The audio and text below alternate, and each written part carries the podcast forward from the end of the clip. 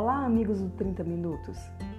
No podcast de hoje, eu gostaria de conversar um pouco com vocês sobre trabalho, esforço e satisfação pessoal.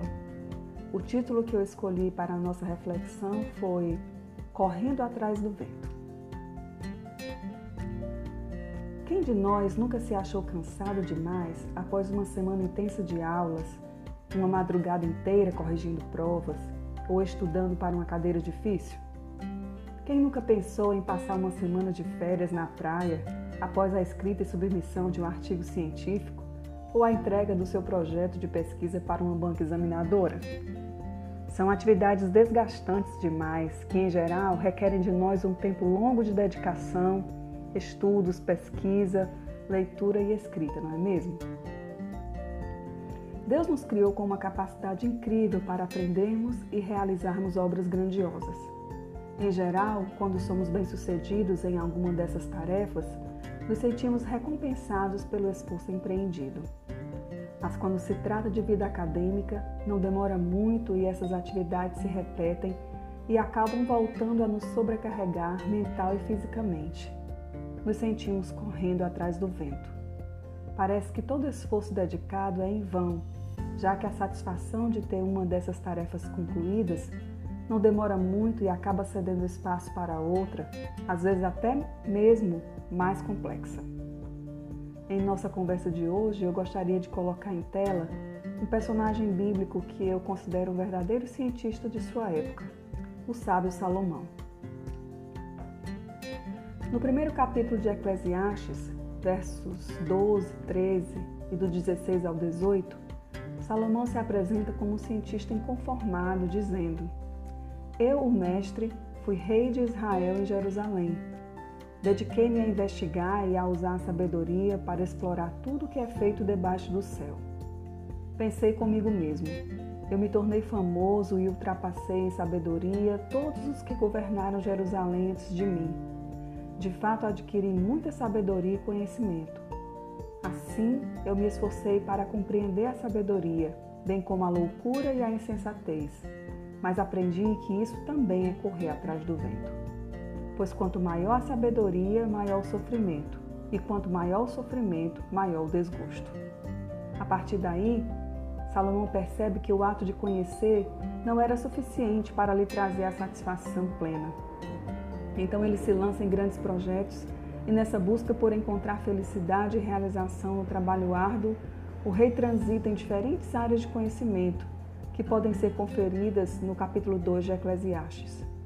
Ele desenvolve obras de engenharia, botânica, comércio, mineração. Até com as artes ele se envolve, servindo-se de cantores e cantoras nos grandes eventos do Palácio Real. No entanto, Salomão afirma no verso 11 desse mesmo capítulo: Quando avaliei tudo o que as minhas mãos haviam feito e o trabalho que eu tanto me esforçara para realizar, percebi que tudo foi inútil, foi correr atrás do vento. Salomão conclui que todas essas obras grandiosas com as quais nos envolvemos em nossa atividade laboral não são feitas para benefício próprio, e sim para o de outras pessoas. E aqui está a primeira lição que podemos extrair dessa passagem. O fruto do nosso trabalho está na contribuição que estamos dando para a sociedade e as gerações futuras. Isso envolve uma mudança de perspectiva, de pensamento, na medida em que, ao nos esforçarmos durante o trabalho, nossa satisfação esteja no benefício que estamos agregando ao próximo, no serviço que estamos prestando à sociedade e ao nosso país, jamais o engrandecimento pessoal. A experiência de Salomão nos diz que isso pode ser muito frustrante. Mas, se o trabalho foi criado por Deus, conforme Gênesis 3 e 19, não haveria espaço para a satisfação pessoal em seu desempenho? Sim, resposta certa. Em Eclesiastes 2 e 24, Salomão deixa registrado: Para o homem não existe nada melhor do que comer, beber e encontrar prazer em seu trabalho. Assim, outra dica deixada pelo grande rei é que, ao invés de mantermos o foco no resultado do nosso trabalho, encontremos prazer e alegria no desempenho das nossas atividades. Se temos inteligência, saúde, força e coragem para trabalhar, só nos resta abrirmos o coração para experimentarmos a satisfação decorrente desse privilégio. Finalmente, no verso 16 do capítulo 2 de Eclesiastes, Salomão revela o segredo da felicidade para os apaixonados pelo trabalho. Ao homem que o agrada, Deus recompensa com sabedoria, conhecimento e felicidade. O que isto significa? Precisamos investir em valores intangíveis enquanto trabalhamos, dedicar tempo à nossa família, desfrutar de boas amizades e fazer o bem. Mas, principalmente, precisamos buscar agradar a Deus. Nos momentos alegres e tristes, devemos confiar nele de todo o nosso coração, pois a felicidade plena depende disso. Que Deus os abençoe e até o próximo podcast.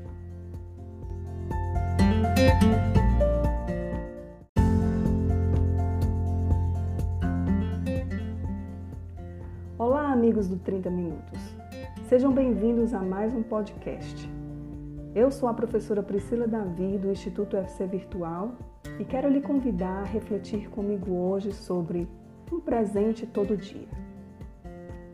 Quem tem criança em casa ou convive com crianças no seu dia a dia, sabe o quanto elas gostam de receber presentes, não é mesmo? Algumas ficam contando os dias para a chegada do aniversário, do Dia das Crianças ou do Natal, como vivenciamos recentemente. Tudo isso com a expectativa de receber um pouco mais de atenção, carinho, em geral materializado na forma de um presente. Por mais simples que seja, Receber presentes é algo muito prazeroso que faz qualquer criança sorrir. Na vida acadêmica, receber premiações também é muito gratificante. Promoções na carreira, o título de patrono ou paraninfo de uma turma, projetos ou artigos científicos premiados nacional ou internacionalmente. Quem não fica feliz com esse reconhecimento, não é? Quando Jesus veio ao mundo, Homens sábios do Oriente vieram até o local onde o bebê se encontrava, na companhia de seus pais, e lhe ofertaram presentes: ouro, incenso e mirra, conforme Mateus capítulo 2, verso 11. A Bíblia nos conta sobre presentes especiais preparados por Deus para nós, de uma forma linda e especial que alguém possa receber, porém muitas vezes desconhecidos ou desprezados por alguns. Você deseja conhecer que presentes são esses? Pois fique atento que eu vou lhe contar. O primeiro presente que eu queria destacar para vocês está situado no Salmo 19, versos 1 e 2. Os céus declaram a glória de Deus, o firmamento proclama a obra das suas mãos. Um dia fala disso a outro dia, uma noite o revela a outra noite. Um novo dia, amigos, e a oportunidade de recomeçar é um presente que Deus deixou para nós. Quando o sol se levanta sobre nós, temos de Deus o presente de um novo dia e a certeza de que estamos vivos e que podemos recomeçar de uma forma diferente. O segundo presente que eu quero destacar são as misericórdias do Senhor. Em Lamentações de Jeremias, capítulo 3, versos 22 e 23, o profeta Jeremias diz: Graças ao grande amor do Senhor é que não somos consumidos, pois as suas misericórdias são inesgotáveis. Renovam-se cada manhã. Grande é a tua fidelidade. Você se sente cansado dos seus erros e gostaria de se livrar deles? Saiba que Deus está pronto a lhe ouvir e a lhe perdoar aliviar sua carga e lhe dar um novo fôlego de vida, com base em sua infinita misericórdia que se renova diariamente sobre nós.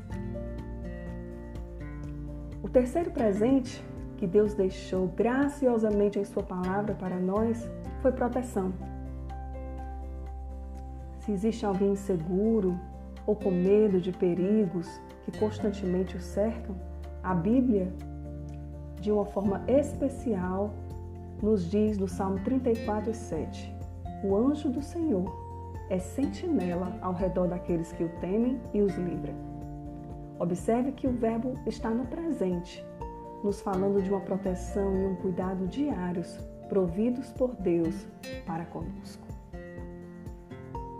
O quarto presente que eu quero destacar para vocês é a paz. Em João capítulo 14, verso 27, Jesus afirma expressamente: Deixo-vos a paz, a minha paz vos dou. Em Mateus 6,34 ele complementa: Portanto, não se preocupem com o amanhã, pois o amanhã trará as suas próprias preocupações. Basta a cada dia o seu próprio mal. Não perca sua paz preocupado com o dia de amanhã. Em Cristo você pode experimentar uma paz genuína, que a despeito de suas lutas e dificuldades, ela estará sempre disponível para acalmar seu coração. Qual desses presentes você gostaria de receber no dia de hoje?